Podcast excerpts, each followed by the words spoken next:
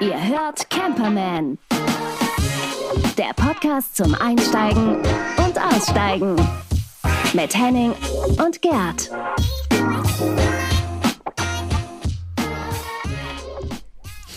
Und? Reinhard. Ah, der Reinhard. Reinhard ist in the house. Hallo. Ja, ich freue mich auch. Also wir sind wieder mal nicht beieinander. Wir sitzen an drei verschiedenen Orten und trotzdem ist es so, als ob ich euch wirklich hier gerade mal wieder in den Arm geschlossen habe. Es ist schön, euch zu sehen. Wir gucken uns hier gerade sozusagen über, über Displays an und ähm, ich fühle mich sehr wohl, mal wieder bekannte Gesichter zu sehen. Das ist irgendwie doch irgendwie eher selten geworden in letzter Zeit, muss ich sagen. Schön. Ja, wer so viel unterwegs ist, ne? Ja, da sieht stimmt. nicht so viele Bekannte. Nur ja, neue, ja. nur neue Menschen immer wieder, genau. Immer neue Menschen. Wo treibst du dich gerade rum? Ich bin nicht mehr auf Sardinien, ich bin jetzt in Frankreich und ähm, das war ein spontaner ähm, Länderwechsel. Eigentlich sollte es Portugal werden, aber ich bin ein bisschen dumm. Ich habe eine Fähre verpasst und die fährt von dort, ähm, von, von Sardinien nach Spanien nur einmal in der Woche. Und dann habe ich mich, ähm, haben meine Frau und ich uns umentschieden und wir sind dann nach Südfrankreich gefahren, was auch keine Strafe ist. Das ist alles fein. Jetzt sitzen wir Wollte ich hier. sagen, das, so, das kann man dann gerade noch aushalten. Ne? Ja, vor allem, ich sitze gerade draußen. Ne? Ich sitze gerade mit, mit, ähm, mit meinem Jogginganzug, gucke aufs Wasser und ähm, die Sonne geht jetzt langsam unter. Es ist alles fein. Ist, also ich fühle mich gerade ganz wohl. Pinienwälder im Hintergrund, Genau. der Geruch nach Tannenzapfen. Hm. Ach ja, schon schön, schon schön. Aber wie geht's euch? Ähm, ich habe gehört, der Frühling ist nach Hamburg gekommen. Ist das so? So ist es, zumindest tagsüber. Nachts gibt es immer noch mal hier und da Bodenfrost. Also bei uns war es jetzt so, aber hier ähm, es sprießt und äh, es grünt. Äh, schon, schon enorm, was jetzt hier passiert. Hm. Ja, ich habe davon nicht so viel mitgekriegt. Ich hatte eine Woche Corona ähm, Hey. und ein bisschen länger. Und ähm, toi toi toi geimpft, ähm, aber über die Sache brauchen wir jetzt auch nicht weiter ähm, Aus, Ausführungen äh, betreiben. Nee, ähm, war alles milder Verlauf, aber man hat trotzdem irgendwie ein komisches Gefühl, wenn man sich dann doch kurz mal zum Mülleimer bewegt und der Nachbar einen anspricht, dann ist man irgendwie sehr einsilbig und ähm, denkt so, äh, darf ich jetzt hier, gehe ich lieber wieder rauf, ich rede jetzt nicht. Das war schon ein bisschen absurd, ja, ja. Äh, gute Besserung Aber nochmal. jetzt bin ich wieder fit. ja, nee, dann ist ja fein. Du hörst dich gut an, Henning. Also von daher. Ja, ich äh, habe vorher milder Verlauf. abgehustet. Ja, ja. Ja, ja spare euch das. Nee, das war schon, ach, man darf es ja nicht sagen. Das ist schon, wenn man geimpft ist und vielleicht auch in, in dem Alter und keine Vorerkrankung hat, ist es schon irgendwie wie eine lästige Grippe. Ähm, aber lass uns mal hoffen, vielleicht äh, sind wir das Thema ja dann irgendwann los oder gehört zum Alltag und man redet nicht mehr drüber. Ne? Wir wollen drüber Campen reden hier, oder, oder wie sieht's aus? Ja, hast du recht. Ich habe hab da auch was mitgebracht, damit wir wieder über diesen Camping-Modus mal ein bisschen quatschen können. Steh doch, wo du wohnst. Bevor ich nach Frankreich gefahren bin, eigentlich war ja Portugal geplant, habe ich gedacht, gut, jetzt nochmal zwei, drei Tage schön auf dem Campingplatz in Sardinien, das wäre doch mal eine gute Idee. In der Vorsaison kann man sowas machen. Also normalerweise in der Hauptsaison ist es schon echt so ein besonderes Fleckchen. Ne? Also äh, Italien und Campingplätze, die sind meistens sehr voll. Klar, gerne unter den Pinienwäldern oder in Pinienbäumen oder sowas, aber schon sehr voll und sehr umtriebig und auch sehr eng und nicht billig. So, da dachte ich so, geh mal in die Vorsaison, müsste klappen. Ähm, ist genau so. Äh, unter den Pinienwäldern, ähm, nicht billig, aber nicht ganz so voll. Aber ansonsten ähm, war das ganz spannend. Ich war in einem Campingplatz im Norden der Insel, zwischen ähm, über Porto Torres, das ist an der Costa Paradiso. Das ist so eine schöne Ecke. Wenn man jetzt da noch ein Stückchen weiter gefahren wäre, wäre man, würde man quasi direkt auf Korsika zugefahren. Also wenn man schwimmen kann oder ein schwimmendes Auto hat, dann wäre man direkt auf Korsika zugefahren. Ähm, das ist letzte, der letzte Zipfel an der rechten oberen Küste sozusagen. Ähm, der Campingplatz heißt Camping Village oder Village Blue La Tortuga. Das klingt so ein bisschen nach ja, Piratennest, aber es ist irgendwie auf jeden Fall ähm, auch vielleicht so dieser karibische Gedanke dahinter. Und das erstmal der absolute Vorteil dieses Platzes ist tatsächlich die Lage. Ähm, der liegt direkt am Wasser, direkt an der Küste und diese Bucht, an der er liegt, ist fantastisch. Also man ähm, ganz weiten Strand, ähm, man kann dort kiten, da gibt es eine Kiteschule auch und man kann dort äh, surfen und äh, auch Kinder können da schwimmen gehen, wenn man welche dabei hat. Das ist schon super. Der Sand selber ist jetzt nicht so butterweich, das ist so ein grobkörniger Sand, aber ähm, ansonsten ich habe mit einer Freundin gesprochen und die meinte so, sie mag diesen grobkörnigen lieber, weil der nicht in jeder Ritze des Körpers hängt. Ähm, also von daher so jeder seine ähm, ähm, ja, Vorlieben. Ähm, ich fand ihn ein bisschen anstrengend, darauf zu laufen, aber der Blick ist toll, die Lage ist klasse. So, der Campingplatz selber ist riesig. Also das ist so ein Ding, da braucht man schon irgendwie so ein Golfcar am besten, wenn man irgendwie mal schnell ins Waschhaus möchte oder irgendwie ins Restaurant oder was auch immer, weil der schon so groß ist. Aber das hat den Vorteil, dass du auch alle Möglichkeiten ähm, der Platzwahl hast. Es gibt so welche, die dann ganz urig irgendwo versteckt in der Ecke sind. Es sind welche, die dann in der ersten Reihe sind. Die haben auch ganz unterschiedliche Namen. So Premium, Premium Plus und wie sie alle heißen oder Paradise. Das heißt, für mich klingen alle gut, aber diese Namen haben auch eine Auswirkung auf den Preis. Der günstigste Platz kostet 27,50, der teuerste so ab 55 Euro.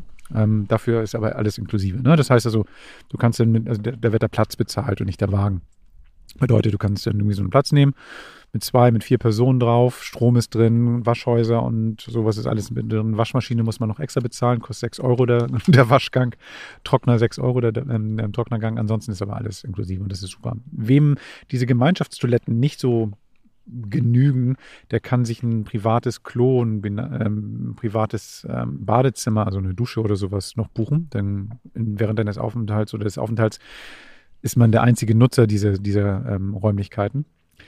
Ähm, was, was ich so ganz spannend finde, so an italienischen Campingplätzen, das wurde hier auch nochmal so deutlich, ist so diese ähm, Liebe zur Nähe. Das, das, heißt, es gibt so Menschen, die dann, die dann das irgendwie total geil finden. Da steht ein Wagen, der Rest ist frei, aber ich stelle mich am besten da gegenüber oder daneben, neben diesen Wagen, weil der Platz muss ja gut sein, weil da steht da jetzt jemand. Und das war da irgendwie, wir waren drei Tage da und wir hatten so viele verschiedene Besucher da in dieser kurzen Zeit, die sich wirklich in unseren engsten Radius reingepackt haben. Stehe ich eh nicht drauf, aber ähm, ich verstehe das manchmal einfach auch nicht. Ansonsten ähm, ist es schon sehr, sehr gut durchorganisiert, der ganze Platz.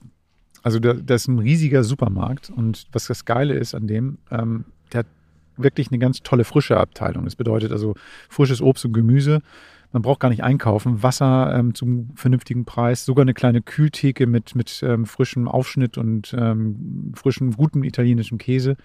Ist alles da. Und auch Campingbedarf da drin. Und die Preise waren nicht unanständig, was ja bei auf vielen Campingplätzen ja leider der Fall ist. Ähm, alles fein. Mit einer Post, mit, mit allem drum und dran. Für Kinder ist es toll, weil es da eine riesige, ähm, einen riesigen Spielplatz gibt. Es gibt dann so einen Wasserpark direkt vor der Tür mit mehreren Pools, großen Rutschen, ähm, Animationsprogramm im Sommer, zum Glück jetzt nicht in der Zeit, in der wir da waren. Ähm, es ist so ein guter Platz, glaube ich, wenn man nach einem längeren Sardinienaufenthalt, also man ist ja so drei, vier Wochen mit seinem Camper unterwegs gewesen, irgendwie hat wild gestanden, hat irgendwie die Küsten besucht und wartet auf die Fähre, möchte nochmal einmal die Wäsche durchjagen, möchte nochmal ein bisschen am Strand schimmeln, die, die Liege rausholen, sicher stehen. Das ist ein super Platz.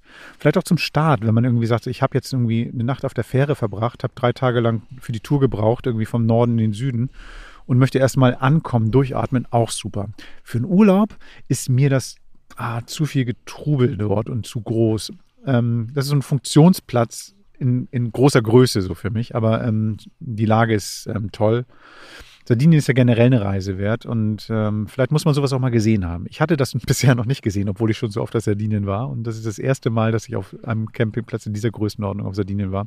Ist auch eine Erfahrung wert. Also, das ist der Camping Village Blue La, ähm, La Tortuga, genau. Ähm, habe ich noch irgendwas vergessen? Ich habe mir ein paar Notizen gemacht, natürlich. Nö, alles klar, genau. Ähm, Kitesurfen kann man. Ach ja, Restaurants. Man kann auch essen gehen, wenn man möchte. Und das ist gar nicht so schlecht. Also es gibt auch Pizzen. Und was richtig geil ist, doch, eine Sache ist geil. Es gibt einen Camp-eigenen Lieferservice.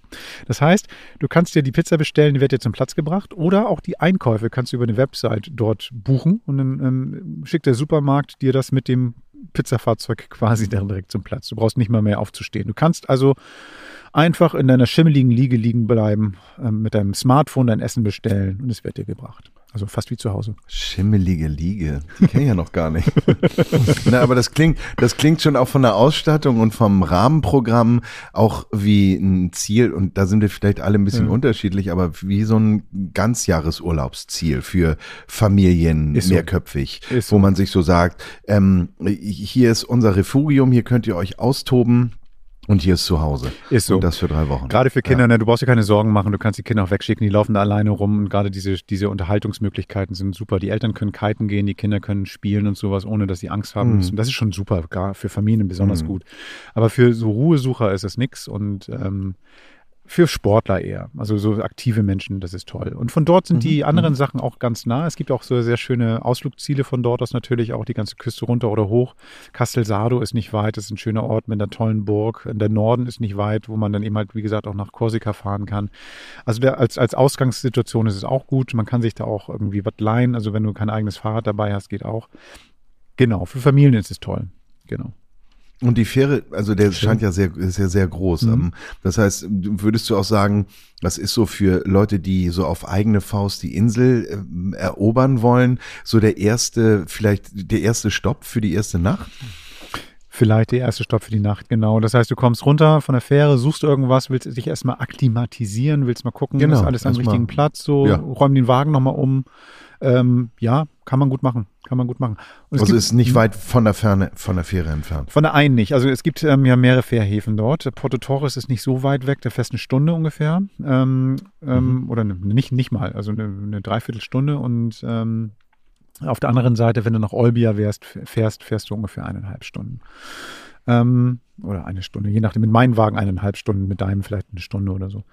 Und Ja. was, was noch ganz interessant ist, es gibt ähm, dort Rabatte für Leute, die die ASCI-Karte oder die ADAC-Karte haben, die aktuelle, dann kannst du, was ich glaube, 10, 20 Prozent Rabatte noch auf einige der Plätze bekommen. Also nicht auf alle, nicht die Premium-Plätze, aber auf die anderen, die dann unter den Pinien sind oder sowas, gibt es auch noch das Ganze noch ein bisschen billiger. Aber Waschmaschine kostet immer noch sechs. Leider immer noch sechs, genau. Okay, das ist ja echt. Ist ja Aber nein, ähm, du, ich muss sagen, ich habe meinen Frieden gemacht mit solchen ähm, All-Inclusive-Veranstaltungen. Ja, ich wusste nicht, was dass es anderes, schon ne? den Lieferservice gibt. ähm, das finde ich schon speziell. Aber hey, ähm, ne, wir, wir haben alle unterschiedliche Vorlieben und ich glaube, mit einer Family kann das da richtig, richtig Spaß machen. Ja, aber ne, der Vorteil ist tatsächlich mit diesem Lieferservice, habe ich jetzt gerade nochmal drüber nachgedacht. Ne? Du hast ja dann ein, zwei, drei Kinder dabei oder sowas und du musst nicht kochen, drückst auf den Knopf, du besparst die noch, haben Ja. dir gerade irgendeine Sandburg gebaut oder sowas. Auf am Strand bestellst du, kommst nach Hause, ist die Pizza Ja. da. Warum nicht? Warum nicht? Aber jetzt nochmal ne, noch mal eine Mhm. Frage ähm, und vielleicht auch die letzte zu dem Platz. Ähm, du sagst, Essen kann man da ganz gut, weil Mhm. für mich ist ja Ital Italien immer frisches, gutes Essen. Ähm, aber ich glaube, wir haben das alle auch schon erlebt, dass man nicht auf jedem Campingplatz irgendwie das muss ja gar nicht irgendwie eine Sterneküche sein, Mhm. aber man kriegt irgendwie so eine aufgewärmte heiße Hexe. Also wer schon ein bisschen älter ist, kennt die heiße Hexe noch. Schön an der Ähm, Tankstelle, wie, wie war die Pizza? War die Pizza gut? War die, war Ja. die gut? Die ist gut. War der Kaffee ähm, gut? Es, äh, das ist alles fein. Aber der, der, der Ja. Vorteil ist, dass diese Lage so ist. Du gehst am Strand spazieren, am Campingplatz vorbei, dann kommst du in so eine mini, mini, mini Ortschaft, wo drei Restaurants sind. Das heißt, du hast auch noch eine Auswahl. Ja. Das bedeutet, Ah, du kannst okay. da dann auch nochmal essen gehen. Du hast ein richtig schickes ähm, ähm, Restaurant, wo es dann auch, ähm, also, du musst jetzt nicht irgendwie dich fein anziehen, aber es wirkt so ein bisschen so. Da gibt es ja ein bisschen gehobenere Mhm. Küche und eine ganz einfache Pizzabude ist alles da. Also das heißt, also die hast du auch noch die Auswahl dort. Cool. Ja, super. Ja. Ab nach Sardinien, liebe Mhm. Leute. Ja, ja, ja. Ich habe ähm, das Vergnügen gehabt, mit einer jungen Frau zu sprechen, äh, namens Franziska Consolati, die mit 18 Jahren äh, schon ähm, die Welt bereist hat. Also da fing es an, da ist sie mit den Beduinen durch die Wüste gelaufen und hat da ihr Fernweh entdeckt. Und seitdem hat sie irgendwie mittlerweile jetzt drei Bücher geschrieben. Ähm, und das deckt sich so ein bisschen mit deiner Vorliebe, Gerd. Ähm, sie, sie liebt das Nirgendwo. Also sie liebt nicht irgendwie den Ballungsraum, sondern ins Nirgendwo bitte war ihr erstes Buch. Ähm, da geht's auch, ähm, gibt's auch einen gleichnamigen Blog dazu. Und ähm, was ich sehr spannend fand, sie hat die Zeit genutzt während der Corona-Zeit, beziehungsweise die Idee hatte sie eigentlich schon vorher, das erzählt sie auch gleich, ähm, in Deutschland um die Welt. Das heißt, Hm. Orte zu finden in Deutschland, die sie an Kontinente erinnern. Australien, Nordamerika, As äh, Afrika. Und ähm, was sie dazu zu sagen hat, das hört ihr jetzt. Interview der Woche. Hallo Franziska. Hallo Henning. Schön, dass es geklappt hat. Ich bin total happy, dass ich ähm, dich hier im Camperman Podcast begrüßen darf und muss sagen, ich bin auf dein Buch gestoßen, als ich in den Alpen unterwegs war und fand den Titel, das war noch eines deiner ersten oder dein erstes, ins Nirgendwo bitte.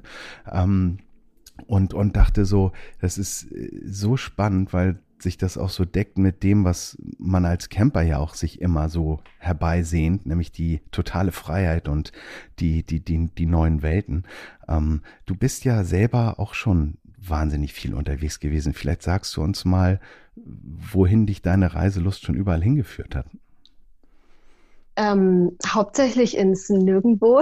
Tatsächlich, das ist ganz witzig, weil was als Buchtitel angefangen hat, also war eben erstes Buch, erster Buchtitel ist mittlerweile äh, wie zu einem Lebensmotto eigentlich geworden und mir ist mittlerweile auch klar, dass es schon immer genau die Suche in meinem Leben gab, also die Suche nach dem Nirgendwo. Ich habe ziemlich schnell, als ich 18 war, das ist jetzt, äh, muss ich kurz überlegen, elf Jahre her, habe ich angefangen, meine eigenen Abenteuer zu planen und war ganz froh, dass mir meine Entscheidungen niemand mehr ausreden konnte.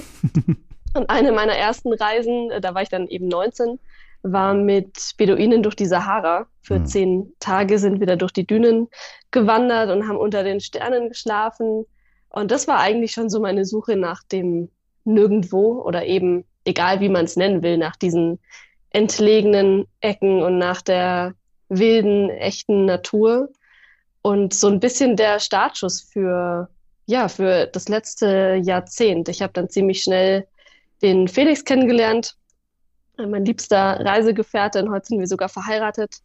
Und dann haben wir zusammen angefangen, die Welt zu erkunden. Wir waren in verschiedenen Wüsten unterwegs, ähm, immer ganz gern zu Fuß. Da hatten wir den Camper tatsächlich noch gar nicht und waren, ja, waren zu Fuß in der Mongolei unterwegs, im Kaukasus, in, im afrikanischen Busch, in Australien. Ähm, in Australien war dann auch unsere erste Berührung mit einem ausgebauten Van, den wir dort mhm. hatten, im Outback und haben den, äh, haben das Land einmal durchquert.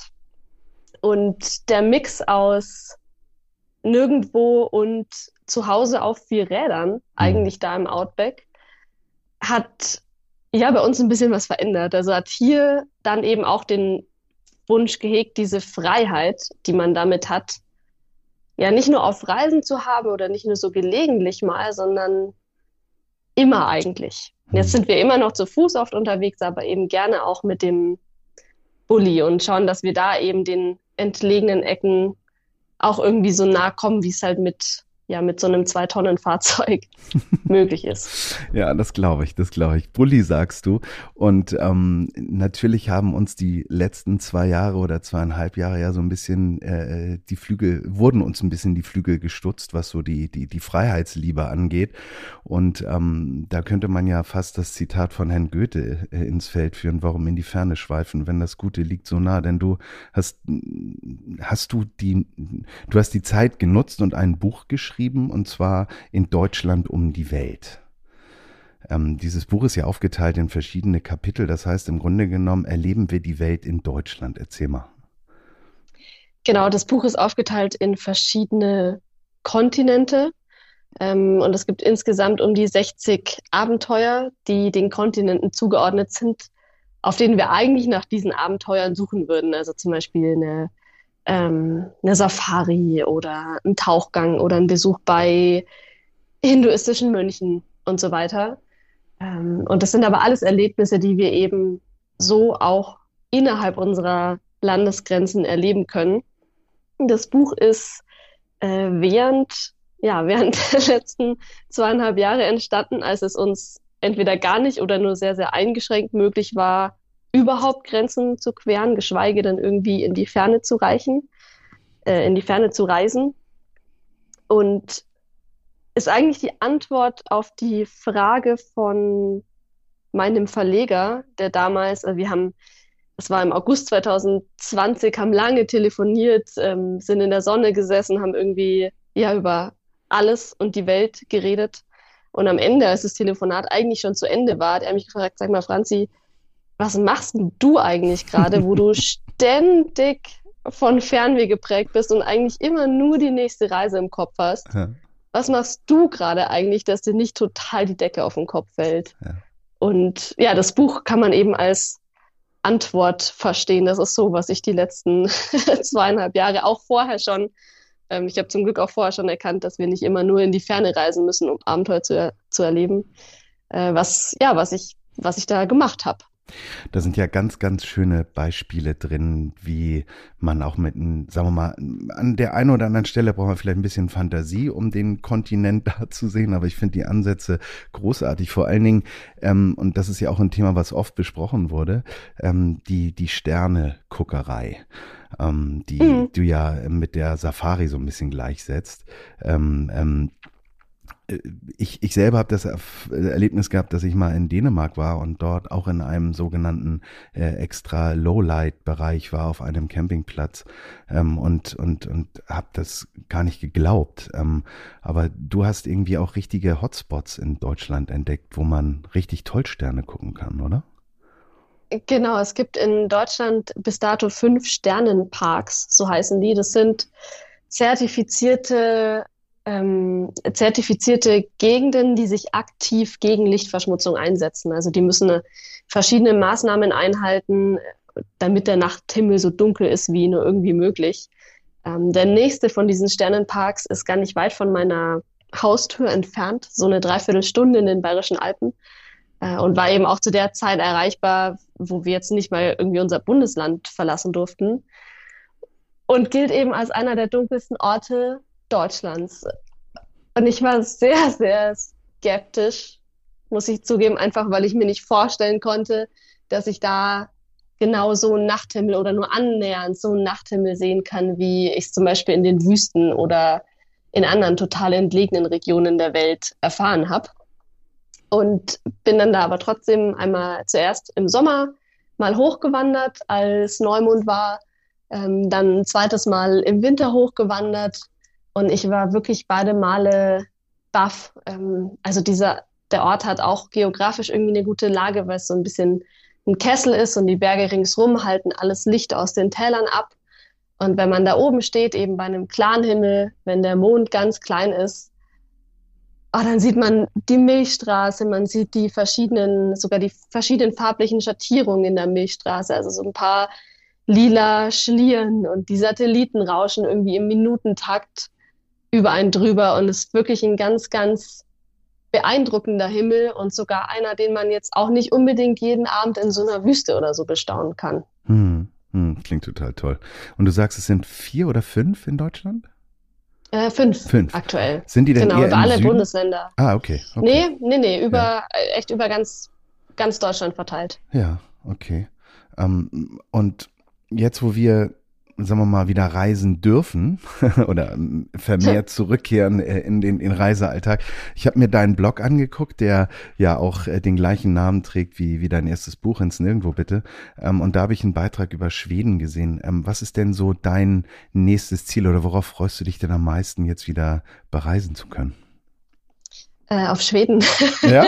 Tatsächlich, ja, es ist ganz lustig, weil das ein Reiseziel war, das wir ja ganz lange hätten bereisen können in den letzten zweieinhalb Jahren. Also wenn wir es mit uns selbst vereinbaren können. Ähm, den Felix und mich, uns hat schon öfter mal in den Norden gezogen. Wir waren zum Beispiel auch mit dem Fahrrad in Island. Wir waren mal im Winter in Lappland ähm, und haben in Schweden jetzt so unser zweites Zuhause gefunden. Wir haben da nämlich ein Haus, ähm, weil wir dieses nirgendwo nicht nur auf Reisen haben wollen, sondern ja, weil wir es halt wirklich in unser Leben integrieren wollen und haben da ein Haus jetzt mitten im Wald, an dem wir so viel Zeit verbringen wie irgendwie möglich. Das ist auch das nächste, was jetzt ansteht. Also in vier Wochen äh, dürfen wir wieder in den Norden und darauf freue ich mich gerade tatsächlich am meisten. Ach, wie schön. Das klingt ja, ja, genau. Das ist ja so aus dem Traum die Realität gemacht und ab ins Nirgendwo. Wunderbar.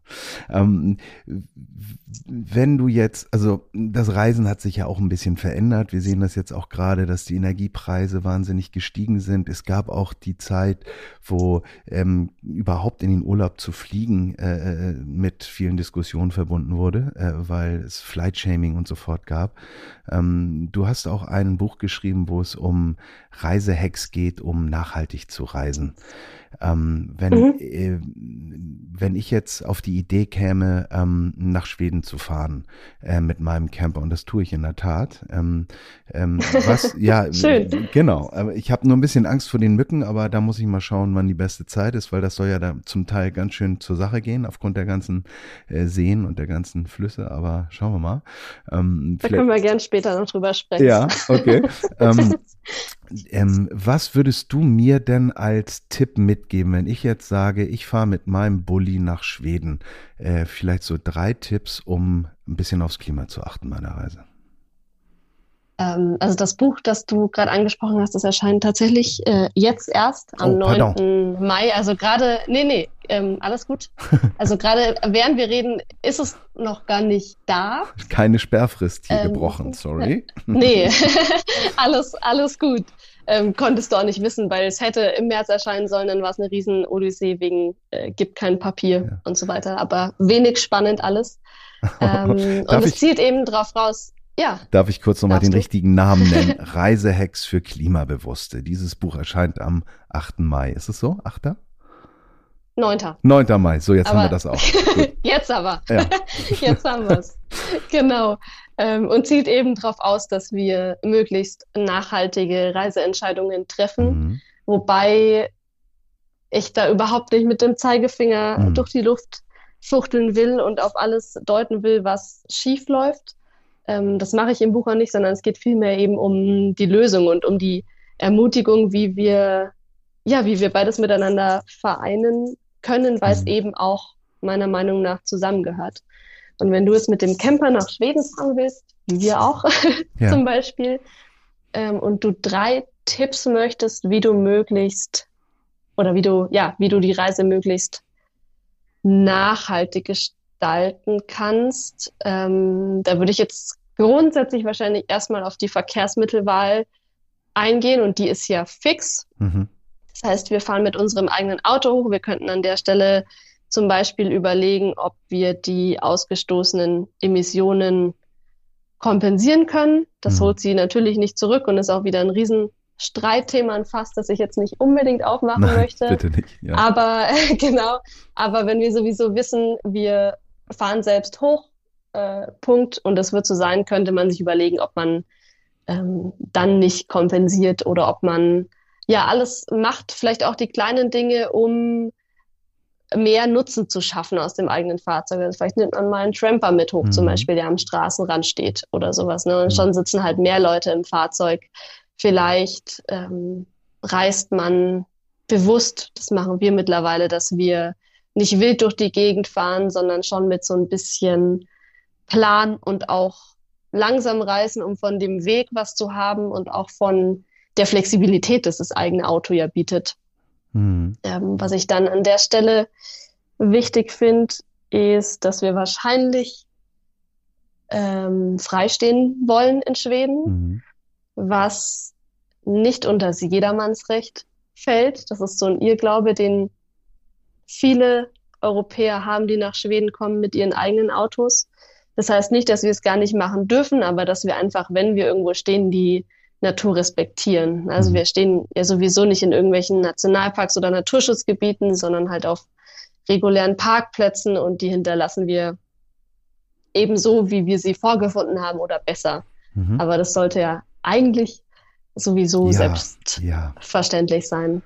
Und dann kann man Nachhaltigkeit eben noch auf ganz viele Bereiche auslegen. Es geht ja eben sowieso nicht nur um Emissionen, sondern um Artenschutz, um Umweltschutz. Dazu gehört zum Beispiel, dass wir gucken, dass wir abbaubares Geschirrspülmittel benutzen, ähm, dass wir schauen, dass wir, wenn wir auf Parkplätzen stehen, die vielleicht in Vogelschutzgebieten liegen, uns da jetzt im Frühjahr nicht hinstellen, wenn die Vögel alle brüten Mhm. oder sowas. Also ich finde, man kann das echt auf ganz, ganz viele Bereiche auslegen, wo so viele kleine Schritte schon echt einen Impact haben. Mhm. Jetzt, wo du dich so mit diesem Thema auseinandergesetzt hast und facettenreich durchdrungen, ähm, ist Reisen noch entspannt? Auf jeden Fall. Okay, also es ist Auf nicht zu einer, Fall. zu einer, zu einer, zu einem Reflex geworden, dass man so, äh, sagen wir mal, sich vielleicht auch von den Einflüssen, die man ja auch oder den, den, den, den, den Spuren, die man hinterlässt, vielleicht so beeinflussen lässt, dass man den Spaß am Reisen verliert. So schlimm ist es nicht. Nee, überhaupt nicht. Gut. Also ich habe auch nie den Spaß am Reisen verloren. Ich merke aber jetzt, also gerade jetzt, wo ich mich seit Jahren ja schon mit dem Thema beschäftige und mittlerweile für mich einen guten Standpunkt und einen guten Weg gefunden habe, ähm, entspannt mich das sogar wieder viel mehr, weil ich ja, weil ich einfach eine Meinung dazu habe, die ich gern vertreten kann und ich weiß, warum ich das tue ähm, und lass mir auch nicht, ja, lass es mir auch nicht schlecht reden, Hm, hm, sozusagen. hm. Jetzt nicht, weil ich sage, dass ich alles richtig mache, um Gottes Willen, ähm, ja, sondern weil ich einfach glaube, dass jeder irgendwie für sich so das Mittelmaß finden muss, mit dem er sich wohlfühlt ähm, und dass er gern vertreten kann. Da geht's nicht darum, dass wir unbedingt alle alles 100 Prozent richtig machen müssen. Ich glaube, Perfektionismus ist an vielen Stellen und auch an der nicht unbedingt der, äh, der Weg zum Ziel. Und ja, und ich kann ähm, sehr gut reisen, ohne mir bei jedem Kilometer Ja. zu denken, ähm, um Himmels Willen, was, was tue ich der Umwelt da nur an? Weil wie gesagt, das ist auch nicht alles. Es hat schon, Reisen kann schon, wenn wir es richtig machen, einen sehr wichtigen Einfluss auf unser Klima und die Umwelt und Artenschutz und so weiter haben. Hm, hm. Aber du hast ja ganz viele Sachen noch angesprochen, ähm, die man sich im Alltag auch äh, äh, vornehmen kann, um dann im Grunde genommen die Reise auch äh, sinnvoller und weniger emissionsreich vielleicht auch zu gestalten. Ich glaube, das ist sowieso ein Thema unserer Zeit, dass, dass wir alle darüber nachdenken und jeder seinen Beitrag leistet, schon im Kleinen. Ähm, und und ähm, ich finde das ich finde das eine, ein sehr schöner, sehr schöner Buchtitel und sehr schönes Thema. Ähm, und ich werde das auch nochmal verlinken bei uns ähm, auf der Website auf camperman.de, dass ihr das dann auch sofort findet. Vielleicht sind da ja auch ein paar Reisehacks für euch drin, wie ihr eure zukünftige Reise gestaltet. Ihr merkt schon, ich, ich fahre hier schon, ich wink hier schon bye bye. Eigentlich würde ich am liebsten fragen, was machst du nächste Woche? Dann würde ich dich gerne nochmal wieder einladen in den Podcast, ähm, um vielleicht dann über Schweden zu sprechen. Aber vielleicht treffen wir uns ja wieder und dann reden wir mal über Schweden oder auch über neue Projekte, die ihr vorhabt. Jetzt wünsche ich dir erstmal ganz viel Erfolg da oben in Schweden. Schöne Zeit im Nirgendwo. Und danke, dass du dabei warst, Franziska Consolati. Ja, ich danke dir. Danke, dass ich da sein durfte. Danke für das schöne Gespräch und vielleicht sehen wir uns ja ähm, an dem See in Schweden. Ja, Wer das Würde was. mich freuen. Ich, ich melde mich, wenn ich da oben bin. Danke für die Einladung. Sehr gern. Mach's Bis gut. bald. Bis bald. Tschüss. Ciao. Ihr hört Camperman.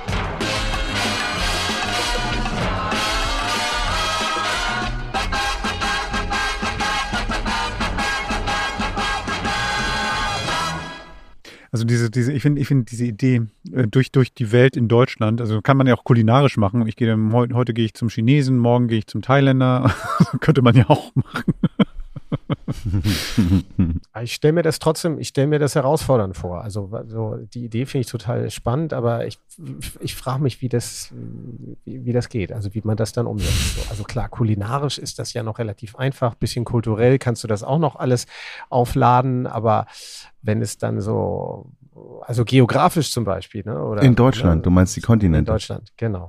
ne? Ja, sie hat Die- ja dieses eine, dieses eine Beispiel genannt, dass sie den Sternenhimmel aus Afrika halt in diesen Sternenparks dafür sich entdeckt. Und ähm, wir haben das ja schon in vorheriger Folge mal berichtet, dass wir auch auf so einem Campingplatz in Dänemark waren, Möns Klint, wo es auch eine Stargazing Area gibt. Und es ist wirklich ähm, keine äh, Lichtverschmutzung dort. Und ähm, es ist schon beachtlich, was man da so sieht.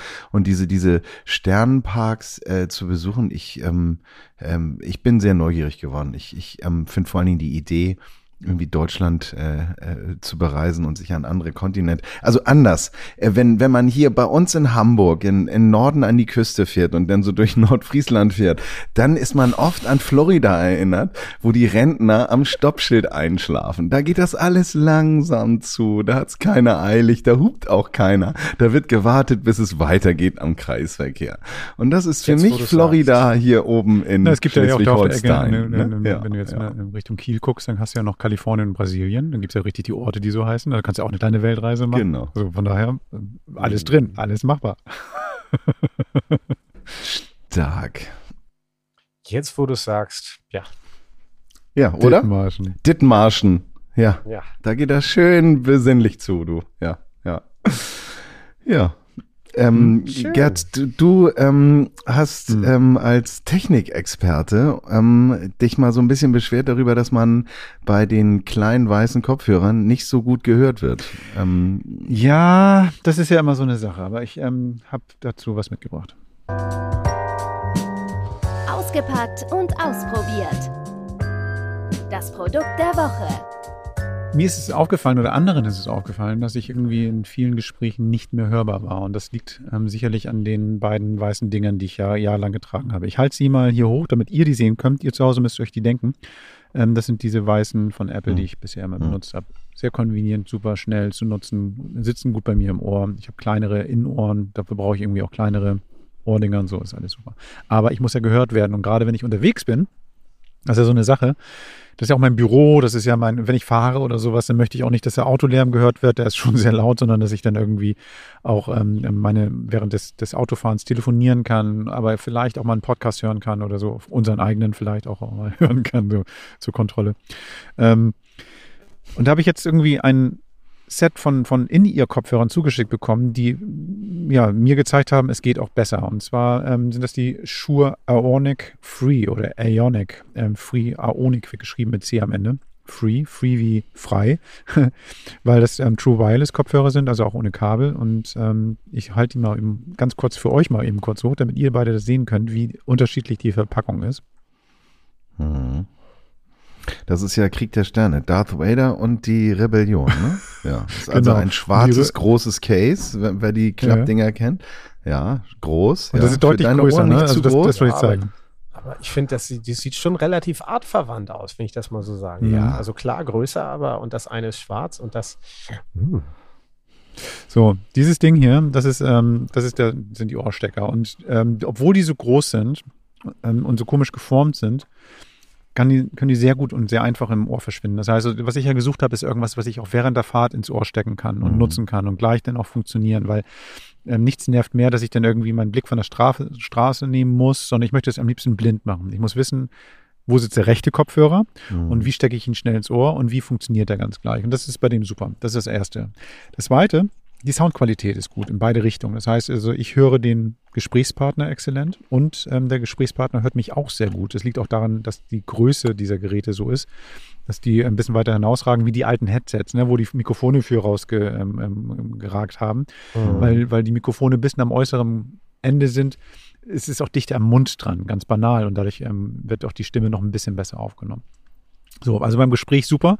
Auch beim Zoom-Call habe ich das benutzt oder bei, beim, beim Teams-Call habe ich es benutzt. Super gut. Ähm, was mir besonders gefallen hat, und das ist eben halt als, als Musikfreak, oder ähm, dass, dass der Sound von Musik gut ist. Und ähm, da muss ich sagen, auch da schlägt er die AirPods deutlich. Also der, ähm, der Bass ist geiler, der, die Auflösung ist besser. Und da muss ich ähm, mal den Hersteller Shure loben. Die, wir nutzen ja auch die Mikrofone, das ist keine Werbung. Ähm, es ist tatsächlich so, dass, dass ähm, die für die bestimmten Einsatzzwecke einfach Spezialisten sind. Das heißt, die haben ähm, sich das Know-how nicht eingekauft, wie Apple das damals gemacht hat, sondern die haben Mikrofone schon seit Jahren selber entwickelt und auch Kopfhörer in ihr Kopfhörer auch für die Bühnenperformance selber gemacht. Und das machen sie jetzt endlich mal in den Consumer-Bereich. Das heißt, diese In-Ears für, also kabellos und sowas, machen die noch nicht so lange. Das ist relativ neu, dass sie jetzt auf diesem Sektor unterwegs sind. Das ist, wurde auch mal Zeit und das ist gut. Sound ist geil bei der Musik, ähm, einfach zu bedienen. Da sind Knöpfe dran, keine Touch-Elemente, was mir auch gefällt. Das bedeutet, wenn ich jetzt irgendwie ein Gespräch anhalten will oder wenn ich ähm, ähm, ein Gespräch annehmen möchte, Musik stoppen möchte, weiterskippen möchte, habe ich Tasten, die ich benutzen kann. Das heißt also, mit den Fingern drücke ich an die Kante und muss nicht gegenklopfen. Finde ich auch gut. Gerade bei der Fahrt und so finde ich das viel angenehmer zu nutzen. Ähm, mir sind die insgesamt ein bisschen zu groß. Die Verpackung ist mir zu groß für unterwegs, für die Hosentasche. Da sind die AirPods nach wie vor für mich das Maß aller Dinge. Aber gerade für den Zweck, den ich beschrieben habe. Ne? Unterwegs sein, arbeiten, ähm, Call machen. Ich möchte nicht immer mit diesen großen Puschen, die ich jetzt gerade für den Podcast aufnehme, ähm, tragen, sondern ich möchte irgendwie auch mit leichtem ähm, Ohrgepäck unterwegs sein.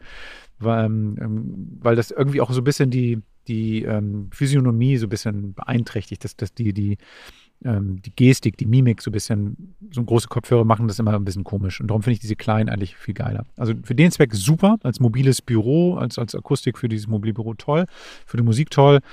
Ähm, kleiner wäre schöner gewesen. Die Laufzeit ist geil, sieben Stunden halten die durch. Ähm, das heißt, für eine Fahrt, meine normale Fahrt geht eigentlich mal vier Stunden, bis der Tank leer ist, dann muss ich zur Tankstelle. So, das ist, das ist bei mir bei meinem Tank so.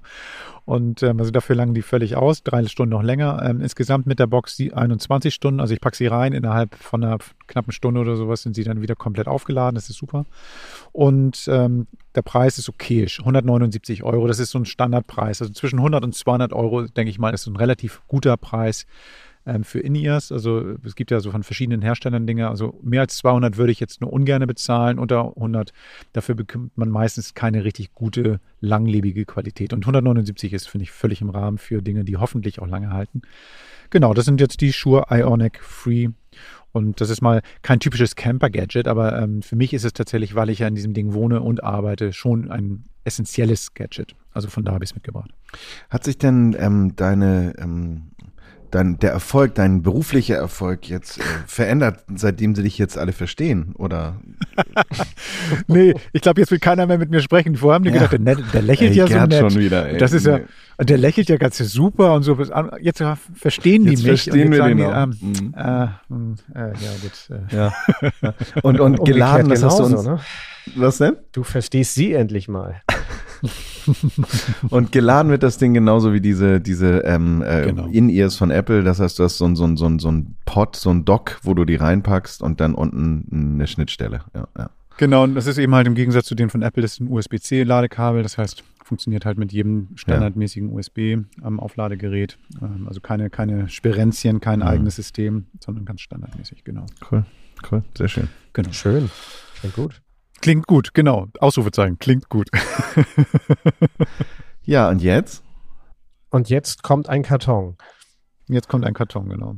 Nee, jetzt kommt, jetzt kommt, jetzt wird schlammig, oder?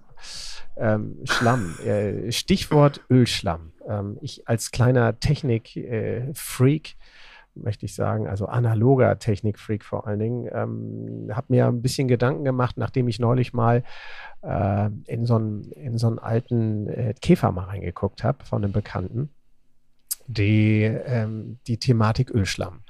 Und äh, die betrifft ja auch natürlich uns so als Camper-Fans, äh, mich jetzt besonders so mit dieser etwas älteren Generation, auch beim, beim Land Rover. Äh, Gerd, du kennst das sicherlich auch von Günni. Mhm. Ähm, äh, was ist eigentlich, was, was ist eigentlich Ölschlamm? Wie entsteht er eigentlich? Und äh, wie vor allen Dingen wird man den wieder los? Äh, so, ne? Ähm, auch wenn man regelmäßig Ölwechsel macht, gutes Öl fährt, äh, haben doch viele Leute trotzdem das Problem, dass sie immer diesen, diesen schwarzen, diese schwarzen Ablagerungen, die sich dann bis oben an den Einfüllstutzen dann vom, vom Öl dann ähm, zeigen. Ähm, apropos Einfüllstutzen, wisst ihr eigentlich, wo bei euch die Einfüllstutzen liegen fürs Öl? Mhm. Ja.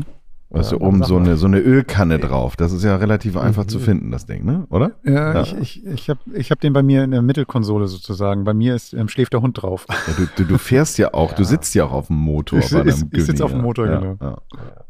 Ja, schön, ja, ja gut, das, dann seid ihr ja schon versiert. Ich habe nichts anderes erwartet. Aber es gibt natürlich auch tatsächlich Leute, die machen Motor, äh, Motorhaube vorne auf und sehen ganz viele Deckel und ganz viele kleine Symbole mhm. da drauf und wissen gar nicht so recht, wo, was ist eigentlich wofür. Die kippen dann schon gerne mal in das Scheibenwasser äh, mhm. den Frostschutz für den Kühler oder umgekehrt. Also ähm, hat es alles schon gegeben und äh, wird es immer wieder geben, aber jetzt wollen wir mal zum Thema Ölschlamm zurückkommen. Ähm, da gibt es, das ähm, habe ich tatsächlich neulich von einem wirklich ganz versierten äh, Schrauber mitgekriegt, der, der ähm, bei mir eine Sitzgarnitur gekauft hat. Da will ich gar nicht so weit drauf eingehen, aber das war ein richtig fitter Typ und wir kamen so gemeinsam auf, ähm, auf äh, Autos zu sprechen, so Marken, die wir selber ganz gut finden, so alte Minis nämlich, also äh, ist ja auch bekannt, dass ich so auf Engländer stehe. So, und der hat mir den Tipp gegeben, Ölschlamm loswerden. Da gibt es natürlich ähm, viele schöne Mittelchen, die man so im Autozubehör äh, kaufen kann. So Additive, die man dann beimischt und vorm Ölwechsel dann äh, nochmal eine halbe Stunde fährt und das Ganze schön warm laufen lässt, um das Öl dann abzulassen. Das bringt auch alles eine ganze Menge. Ähm, das muss man dann regelmäßig machen und dann wird man irgendwann mit, mit so drei, vier Ölwechselzyklen dieses ganze Problem auch los, diesen Schlamm, diesen schwarzen Schlamm, der da so drin steckt. Aber man kann das auch einfacher machen und das ähm, habe ich tatsächlich dann mal ausprobiert und das hat siehe da wirklich richtig gut geholfen. Ich habe zwar jetzt nicht primär das Problem mit, mit Ölschlamm bei meinem, äh, bei meinem Land Rover, aber ich habe da einfach mal einen halben Liter Diesel reingekippt vorm Ölwechsel und äh, habe den schön ah. warm laufen lassen. Und siehe da, hab beim Ölablassen kam da ein Schmodder raus. Das habe ich so noch nicht erlebt. Und äh, ich kann nur sagen, das äh, war eine Sache, die kannte ich noch nicht und die kann ich hier wirklich auch wärmstens empfehlen. Und äh, dann kommt Reinhard. wieder frisches, frisches Öl drauf und alles ist fein. Eine Frage. Und jetzt stell dir mal vor, es wird dir nicht so schwer fallen, aber stell dir mal vor, ich bin einfach ziemlich dumm, was Technik betrifft, was Autotechnik betrifft. Ne? Also, mhm. Ich weiß, also, ne, so, ähm, warum ist Ölschlamm so schwierig? Also das ist ja eigentlich im Prinzip auch nur so ein, so ein Schmiermittel. Also klar, ich, ich stelle mir jetzt vor, verstopft irgendwann die Leitung, aber mein Gott, ähm, wann? Also wie lange dauert sowas? Also wenn ich jetzt nicht drauf achte, was, was kann passieren? Ja, naja, das, ähm, der Ölschlamm an sich, das, das, das wird dann, werden ja irgendwann so richtig äh, fast so kokige, sind so kokige Brocken, so, die sich dann mhm. bilden. Und ähm, wenn die sich natürlich an irgendwelchen kleinen Kapillaren, also so seien das jetzt die sogenannten Hydrostößel, also die, diese Ventilspielausgleicher, ähm, die dafür sorgen, dass, dass eben das Ventilspiel, dieses Klackern, was man gerade bei so älteren Autos, auch beim LT und beim Günni zum Beispiel hört, ähm, da kann sich sowas schon mal dazwischen setzen und kann eben diese ganz kleinen Kapillar, äh, ja, Kanäle dann schon auch mal hier und da verstopfen. Und dann ist es eben aufwendig, da muss man oben eigentlich einen Ventildeckel abnehmen und muss das Ganze dann richtig durchreinigen und ähm, es ist jetzt nicht alles hochdramatisch so, ne? aber es ist eben, es tut dem Motor einfach gut, wenn der wirklich an allen Stellen auch sauber geschmiert wird. Und dieser mhm. Ölschlamm, der sorgt eben dafür, ähm, weil sich dann eben immer mal wieder so Bröckchen dann auch ablösen. Das ist eigentlich so ein bisschen wie beim, muss ich vorstellen, wie beim Herz-Kreislauf-System. Ähm, wenn irgendwie die, die Verkalkungen sich irgendwo lösen und ein, äh, äh, ein Gefäß zusetzen, dann kriegt man einen Herzinfarkt oder im schlimmsten Fall eben ähm, auch äh, schon mal ein Aneurysma. So, ne? so, so, kann man das vergleichen. So ist das eben mit dem Ölschlamm auch. Und Wie den wird man eben am, ja?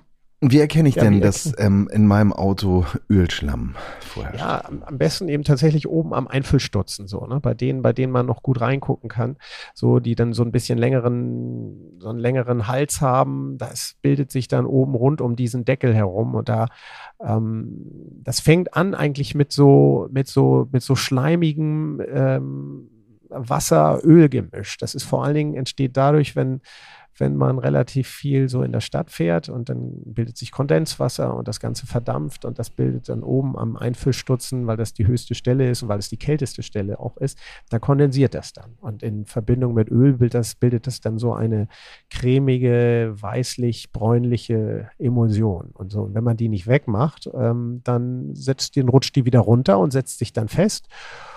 Und dann wird das hart irgendwann, dann verguckt das so und dann fallen das, fällt das so als Brocken irgendwann mal wieder in den, in das gesamte, ähm, so in die Ölflüssigkeit, in den, mhm. das, was da so unten rumschwappt in der Ölwanne. Und, und betrifft das jetzt nur unsere Fahrzeuge? Betrifft das, nur unsere alten, betrifft das nur unsere alten? Ja, das betrifft ähm, tatsächlich Kisten? die alten dann schon mal insofern eher, als man eben das von früher kennt, da waren die Öle alle noch nicht so gut. Also das ist, muss man sich ja auch als mhm. langen Prozess vorstellen. Also bei einem 30 Jahre mhm. alten Auto, was vor 30 Jahren mit Öl, mit dem Öl von vor 30 Jahren zum ersten Mal gefahren wurde, das, da ist natürlich die Gefahr umso größer so. Und ähm, dass sich sowas bildet. Aber auch bei neueren Fahrzeugen ist das durchaus auch, auch nicht, nicht, nicht ausgeschlossen, so, ne, dass das passiert. Also die Ölpumpen sind natürlich heute alle viel leistungsfähiger, damit fängt das schon an. Also die, die Ölpumpe, die das, die das Öl praktisch durch den Motor immer wieder treibt, nach oben drückt, an die Stellen bringt, wo eben die Spierung auch gebraucht wird. Öl hat ja wie jede Flüssigkeit eben die Angewohnheit runterzulaufen und sich unten zu sammeln. Und wenn man einen Motor startet, dann reicht es eben nicht nur, dass das dann durch die beweglichen Teile, durch die Kurbelwelle da unten immer hochgeschleudert wird, sondern dafür braucht es eben eine Ölpumpe, die das unten aus diesem, aus der Ölwanne raussaugt und nach oben drückt in diesen gesamten Bereich der, der mhm. beweglichen Teile, ob das Nockenwellen, Ventile sind und all diese Geschichten. Eine Frage noch. Ähm, ich, man, man kennt ja den Ölfüllstab und der hat ja immer so eine gewisse Maximal-Einfüllmenge und die hat ja auch eine Daseinsberechtigung. Man soll das Ding ja auch nicht komplett äh, zukippen. Wenn ich jetzt aber ähm, da, so sagt es glaube ich, einen halben Liter Diesel drauf kippe, ähm, mhm. bevor ich dann den Ölwechsel mache. Ähm, kann das zu Problemen führen, dass da irgendwas ja, das, druckmäßig das, oder so? Das ist nicht so schlimm. Das ist nicht so schlimm. Man sagt ja immer, man soll den Ölstand nicht überfüllen, weil es dann gerade bei, bei Katalysatorfahrzeugen dann das Problem gibt, dass, dass das Öl dann eben über die Kurbelgehäuseentlüftung dann rausgedrückt wird in die Abgas ähm, in das Abgassystem und das setzt dann die, die, äh, die Cuts dann zu und macht die mhm. Cuts kaputt. Das ist gerade bei so, bei, bei, so alten Kalibern ist das natürlich überhaupt kein Problem. Und es ist auch grundsätzlich kein Problem. Also das, selbst wenn da mal ein halber Liter mehr drauf ist, als der Höchstfüllstand dann vorgibt. Also ideal ist natürlich, wenn man schon ein bisschen runter ist und man weiß, der Ölwechsel steht demnächst an, dann, dann hat man natürlich sowieso ohnehin gute Karten. So ein halben, mhm. halber Liter Diesel ist jetzt ja auch nicht so viel. So, und das mhm. macht man ja auch nicht irgendwie, man fährt damit ja auch nicht wie blöd, sondern man lässt den Wagen warm laufen füllt einen halben Liter Diesel, also so eigentlich eine gute Tasse, so wie eine große Kaffeetasse, füllt man dann da rein und ein bisschen oder zwei, so, und dann, dann lässt man den schön fünf Minuten laufen, dass das Ganze einmal schön durch, durch den gesamten Motorölkreislauf so durchgespült wird. Und dann, wenn das so richtig schön warm ist, lässt man einmal komplett den ganzen Schmodder ab. Und das ist auch nicht so, dass das beim ersten Mal alles rausgespült wird. Das ist auch beim Additiv ja nicht der Fall. Das muss man immer und immer wieder machen, so. Und je nachdem, wie der Verschmutzungsgrad ist, ähm, umso höher ist der Bedarf, dass man eben das dann macht. Also die, es geht auch nicht so sehr darum, dass man, dass man äh, jetzt sagt, so ich, wie gesagt, man macht das einmal, sondern es geht darum, was kann man als Alternative zu den teuren mhm. Additiven machen. Mhm. Okay, also das heißt, wir verdünnen das etwas.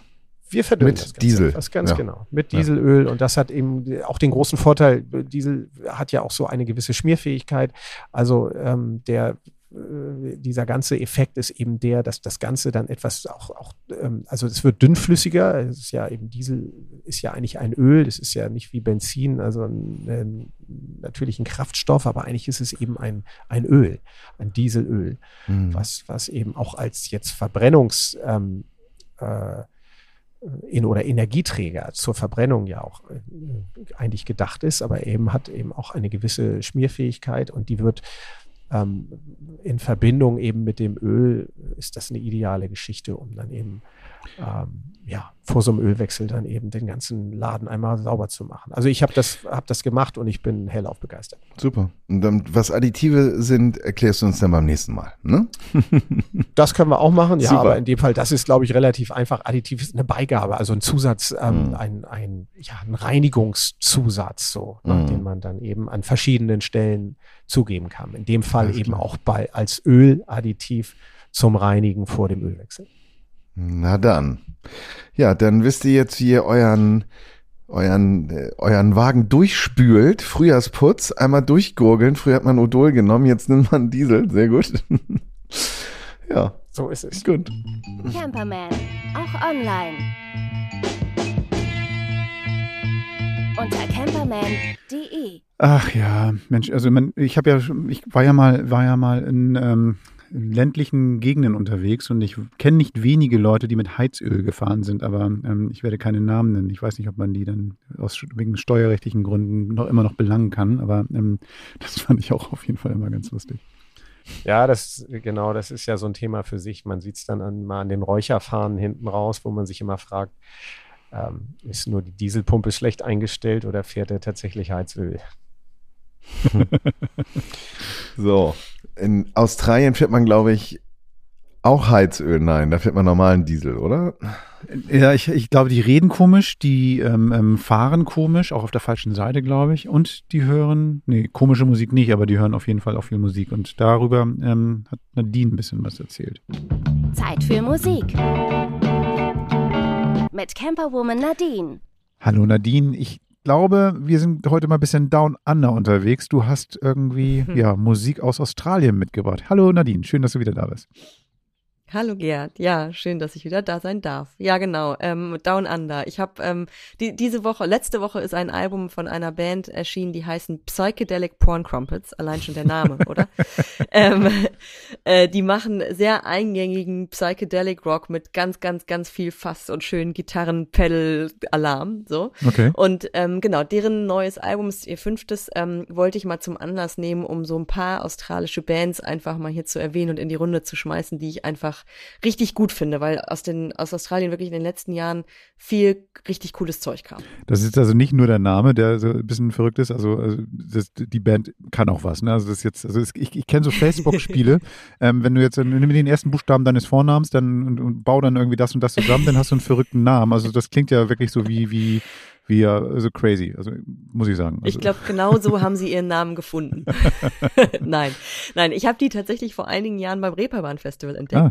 ähm, vor drei Jahren oder vier, ich weiß nicht mehr genau, und ähm, und habe damals den Namen gelesen und auch gedacht, what the hell, was ist das denn? Mhm. Und habe mir das deswegen angehört und fand es dann so super, dass ich auch hingegangen bin ähm, und äh, sehr begeistert war, weil das eben wie gesagt so ja sehr eingängiger psychedelic Rock ist irgendwie, ähm, genau und und habe die dann seitdem auch verfolgt, habe habe sie dann auch mal interviewt und jetzt ist eben das fünfte Album rausgekommen, das heißt Night Gnomes, Gnomes, also Gnome, also Night Gnomes. Ähm, und ähm, der Sänger hat so ein bisschen umschrieben, ihr Ziel war es bei dieser Platte, dass jeder Song anders endet, als er anfängt.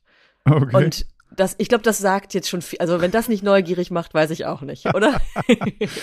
ja, das ist eben halt, die fahren links, ne? Die, die ähm, ähm, reden komisch, habe ich glaube ich auch gesagt. Und, und ähm, ja, jetzt machen sie auch Musik ganz auf die andere Art und Weise. Aber was kickt die so? Also, also weiß er das, also wissen die Jungs das oder was kickt, warum, warum ist das so ein, so ein, so ein ja, so, so besonders? Tatsächlich, wir sprechen gleich noch über ein paar andere Bands, ne, auf die das finde ich eben mhm. auch zutrifft, aber ich finde tatsächlich, das kann man, äh, gerade so bei den Bands, die aus Australien neu gekommen sind in den letzten Jahren, kann man das sagen, die machen so alle ihr eigenes Ding. Irgendwie, die sind alle ein bisschen ausgefallen, ein bisschen kantig, auf ihre Art schön verschroben. Und ich hatte vor, wie ich sagte, vor ein paar Jahren auch einmal das Vergnügen, mit dem Psychedelic Porn Crumpets zu sprechen. Mhm. Und der Sänger ähm, Jack Ewan hat mir erzählt, naja, in Australien ist halt anders als in Berlin oder London, ist nicht, sind nicht jeden Tag zig Konzerte. Da konkurrierst du nicht mit Elton John oder Radiohead. Und die Leute gucken sich tatsächlich daher lokale Bands an, also australische Bands. Deswegen vielleicht kommt deswegen auch in den letzten Jahren so viel, ne? Weil da irgendwie, weiß ich auch nicht, weil die Leute da gerade so einen Fokus drauf haben. Und er meinte, du musst aber trotzdem umgekehrt total dein eigenes Ding machen. Mhm. Weil wenn du dich dann da hinstellst und irgendwelche Bands kopierst, die die Leute aus, aus England schon kennen oder was auch immer, also die, ne? Die, es ja international schon gibt, mhm. dann, dann kommen halt die Australier das nächste Mal nicht wieder. Oder mhm. dann kriegst du halt nicht noch eine Show. So. Und das war seine Theorie, warum die in Australien irgendwie alle so ihr eigenes Ding machen. Das klingt aber auch plausibel, ne? Also das heißt, so eine Coverband braucht man nicht, ne? Sondern du musst irgendwie gucken, ja, wie, wie schaffst du dein genau. eigenes Ding? Weil ich schätze mal, das ist wie in Irland, dass jeder, jeder Typ da irgendwie Musik machen kann und irgendwie die Konkurrenz da auch sehr groß ist. Irgendwie in jeder Bar und jeder, ja. jedem, jedem kleinen Club, da ist immer irgendwie ja volle Besetzung. Da musst du dich schon, naja, musst schon auffallen, um ne? Genau, wollte ich gerade sagen, um dann auch international gehört zu werden. Also um, um mhm. es aus Australien vielleicht auch irgendwann mal rauszuschaffen, weil nur mit Australien-Touren irgendwie kannst du ja als Band auch nicht irgendwie davon leben. Und um, um eben ja aufzufallen und es da rauszuschaffen, muss man dann auch wahrscheinlich sein eigenes Ding machen. Und genau deswegen sind wahrscheinlich all diese Bands, die bei uns ankommen, so dass man denkt, wow, wie cool. So weil das wirklich dann die Auslese ist. ja, ich komme aus einer Zeit, wo, wo noch irgendwie für mich die australischen Bands so ACDC hießen oder sowas und heute gibt es ja doch eine ganze Menge mehr mm. mit verrückteren Namen. Ähm, was hast du noch mitgebracht? Ja, mein, also wenn es jetzt um verrückte Namen geht, mein absoluter Liebling, King Gizzard and the Lizard Wizard. die heißen wirklich so. ähm, die hat mir vor einigen Jahren ein Freund aus ähm, Neuseeland empfohlen und wir haben die dann da auch auf dem Big Day Out Festival gesehen und ähm, ich war auch gleich so, dass ich dachte, wow, was für ein cooler Sound irgendwie mhm. auch, auch Psychedelic Rock, aber irgendwie trotzdem anders nochmal als ähm, als die Psychedelic Porn Crumpets. Ähm, es klingt jetzt alles so nach so abstrusem Zeug, über das wir hier reden, aber King Gizzard, die machen auch mittlerweile dann hier so 700er Clubs, machen die auch voll in Europa mittlerweile. Also die sind schon, und in, in London noch viel mehr, da spielen sie vor 5000 Leuten ausverkauft. Also die haben schon mittlerweile auch einen Namen, was daran liegt, und jetzt halte ich fest, die haben tatsächlich seit 2012 19 Alben aufgenommen. Ähm, was sitzen, sitzen die nur am Mikrofon Mischpult oder, oder wie ja. schaffen die denn noch die Touren also der, oder wie machen die das? Mit Tourbus? Tja, Tja, also der Sänger ist irgendwie total getrieben, der macht ständig Musik, hat ständig Ideen. Ich habe auch ihn mal interviewt und ähm, der sagt, ja, das ist einfach so, der ist halt ständig, hat er, hat er Ideen und macht dann auch einfach und denkt dann auch gar nicht so, so lange drüber nach. Und die haben im Jahr 2017 haben die fünf Alben aufgenommen oder Krass. veröffentlicht. Krass, ja. also man, wobei Das sind natürlich, das sind ja schöne Zahlen oder sowas, aber eben ich kann mir bei dem, beim besten Willen nicht vorstellen, dass jedes Album genial ist. Also da wird wahrscheinlich auch irgendwie einfach jede Idee, jede Soundskizze dann irgendwie auch gleich aufgenommen werden. So, sonst, sonst, sonst, kann das doch gar nicht klappen. Oder ist er, ist er so ein Genie? nee, aber die, die probieren auch viel neue Sachen aus. Die Ja. haben dann echt mal ein Metal-Album gemacht zwischendurch, so, was auch nicht allen gefallen hat, aber sie haben es halt mal probiert. Und dann haben sie irgendwie auch ein Album gemacht, wo, wo, wo alle Songs, also wo die Gitarre anders getuned war, Mikroton, mikrotonal nennt man das. Also Mhm. die Seiten waren alle so runtergetuned. Und dann war das so das Thema des Albums. Dann haben sie sich darauf fokussiert, dass irgendwie, das ist, kommt viel aus der arabischen Musik und so. Da wird, da ist diese, diese Stimmart irgendwie sehr ähm, weit verbreitet. Und davon inspiriert hat er, ne, hat er sich das für ein Album vorgenommen von denen. Und so gibt's also irgendwie doch immer eine neue Idee, auf der er dann hängen bleibt und die Ja. er dann so spannend findet, dass dann direkt irgendwie ein ganzes Album draus entsteht. Ja, stark. Genau, das sind King Gizzard. Ähm, äh, was habe ich sonst noch für dich? Lass mich mal überlegen. Mhm. Äh, es gibt noch eine Band, Emil and the Sniffers, die machen ganz andere Musik. Das ist so Punk und, und Garage Rock. Da ist im, im zweiten, äh, im September, oh Gott, im zweiten Jahr, im September das zweite Album erschienen. Ja. Ähm, und die sind auch cool. Die habe ich auch vor, weiß ich nicht, drei, vier Jahren mal im Molotow gesehen. Und die Sängerin hat so viel Energie. Also die, die, die reißt dir die ganze Bude auseinander. Also das ist auch echt cool. Und ähm, was man natürlich nicht vergessen darf, wenn man über Musik aus Australien aus den letzten Jahren spricht, dann sind das natürlich Tame Impala. Also das Ja. war so für mich, ja. Ne, das, also Gut, das sagt, auch so, das sagt ja sogar mir Fan. was. Also das ist ja, das ist ja.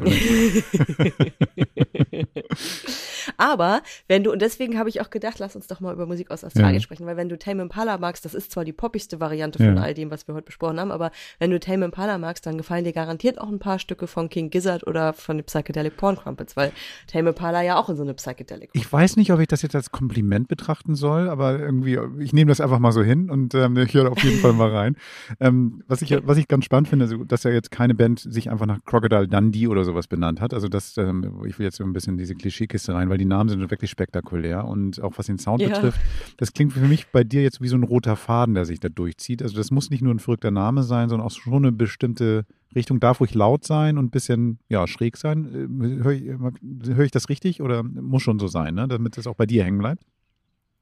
Nee, also so laut und schräg sind die jetzt auch gar nicht. Okay. Also, also ich, ich bin ja so, wisst ihr ja, glaube ich, so Indie-Rock-Fan einfach, Ja. ne? Und ich finde, wenn, wenn man aus der Ecke kommt, dann, also Tame Impala passt da ja voll rein Ja. und ein bisschen psychedelischer darf es dann auch mal sein, aber das ist jetzt nicht äh, mega laut, ist es nicht. Wir hatten schon Okay. definitiv viel lautere Sachen hier bei Camperman. Also man, man kann die ruhig hören, auch beim Fahren hören und das ist gar kein Problem.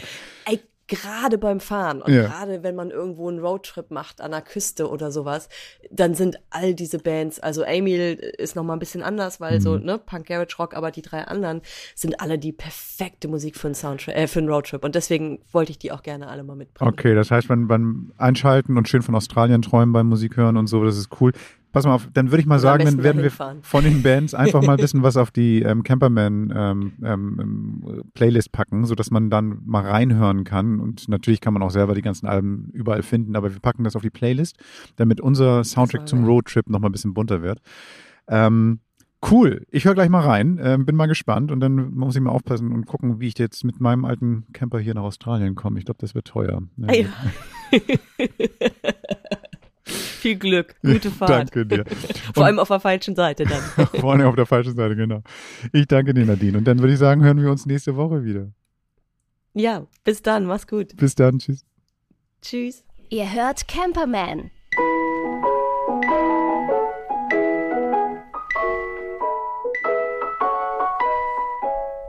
Mit Gerd und Henning. Und mit Wuppi. Und mit Nadine. So. Tame Impala sagt mir was. Ja, Tame Impala. Schön. Australien. Oder äh, Len, wie, wie hießen die noch? Ähm, er kam from a land down under. Wer war das noch? Crocodile Dundee, Nee. keine Ahnung, wie die alle heißen. Ah, haben wir doch gehört, als wir in Skiurlaub gefahren sind, habe ich dir das doch vorgespielt. Ach du, ähm, das ist für mich, wie gesagt, das ist irgendwie, ich, ich kenne ACDC und ich kenne Kylie Minogue. Also das sind so ein paar Sachen, die ich dann aus Australien immer noch mitgenommen habe. Sonst fällt es mir echt immer schwer, das irgendwie dem, dem Kontinent zuzuordnen. So, Das ist echt, ich weiß nicht warum. Ich weiß nicht warum. Oh, herrlich. So, ja, dann würde All ich sagen, Animals are bevor, bitte was? Deckengruß? was für ein Gruß? All Animals are dangerous. Ach so. Dengerus. Das schöne Schlusswort. Dengerus Ihr Dengerus. Da draußen. Wir ähm, sind durch, oder? Wir sind durch für heute. Ähm, vielen Dank, war schön. Aber ne, sowas schönen in den Norden. Ja. Wir hören uns nächste Woche am Donnerstag und wenn ihr Lust habt, uns mal eine Frage zu schicken oder auch in das Thema Ölreinigung tiefer einzusteigen, unter camperman.de findet ihr einen Kontakt. Da könnt ihr auch Wuppi-Fragen stellen und wir freuen uns immer auch äh, auf Anregungen. Dann bis nächste Woche. Macht's gut. Bis nächste Ciao. Woche. Gut, adios. Tschüss, tschüss. Ciao. Das war Camperman. Seid auch nächstes Mal wieder dabei.